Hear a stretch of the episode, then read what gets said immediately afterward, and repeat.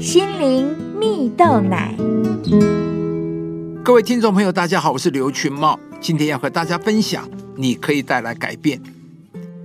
有个故事说到，在一堂爵士鼓的音乐课里，老师正按着节拍教导着学生。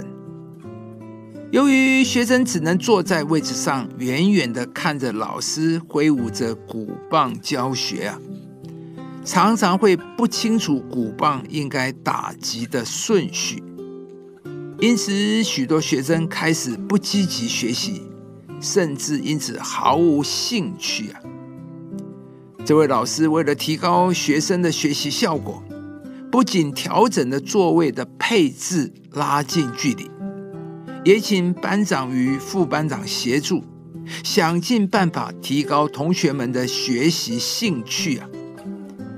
经过一轮讨论与调整后，终于来到学习中成果发表，但发表会结果却不尽理想。同学们的学习状况依旧没有起色，因此老师与班长、副班长又再次陷入苦恼。而就在某节下课，班长与副班长却在座位上使用两支圆珠笔充当鼓棒在练习。于是，其他同学也渐渐围了过来，加入这一场练习的行列。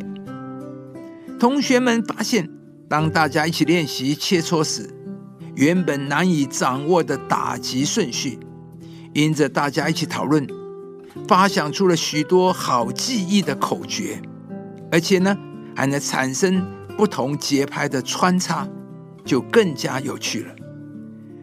原来啊，当有人开始在群体里带出学习的氛围，就像花朵散发的芬芳。自然而然会吸引蜜蜂、蝴蝶围绕。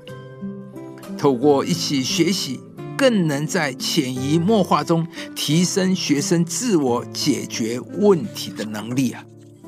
而全班也能借由更多的团体互动，迈向双赢。亲爱的朋友，一个人的力量或许有限，但一个人在氛围里带出的影响力却是无限且深远的。故事中的班长与副班长，无形中改变了班上学习的氛围。不仅成功使同学愿意学习爵士鼓，更是带下自我学习的精神在班级里。在圣经中有一个人物名叫尼西米，当他的国家需要重新建造城墙，他成为那个号召的领袖。那时，大家对于城墙的建造都不抱持太大的希望时，唯有尼西米身体力行，先站出来筹划整个建筑施工的人力物力。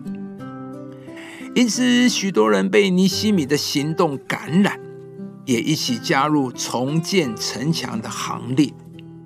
亲爱的朋友，影响力。总是发生在先开始行动的人身上。当要开始重建城墙时，尼西米以身作则的行为感动了整个国家民主。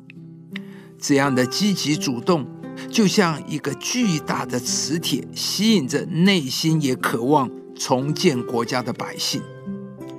正因为有一个愿意的人先开始。才能再次见到毁坏多年的城墙被重新建造的奇迹啊！你期待上帝在家庭、职场生活中使你成为带下影响力的领袖吗？今天，上帝要来祝福你。当你愿意先发出自身的影响力，让上帝在你的影响力上面增加扩散起，你将能依靠上帝的恩典。带出双倍的果效，在每一件你所办理的事情中，要弃恶行善，寻求和睦，一心追求。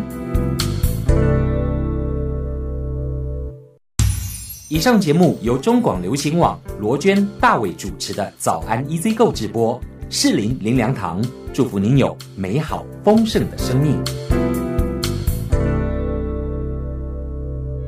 亲爱的朋友，如果你喜欢这支影片，邀请您于 YouTube 频道搜寻适龄林粮堂，并按下订阅，领受更多祝福和生活的智慧。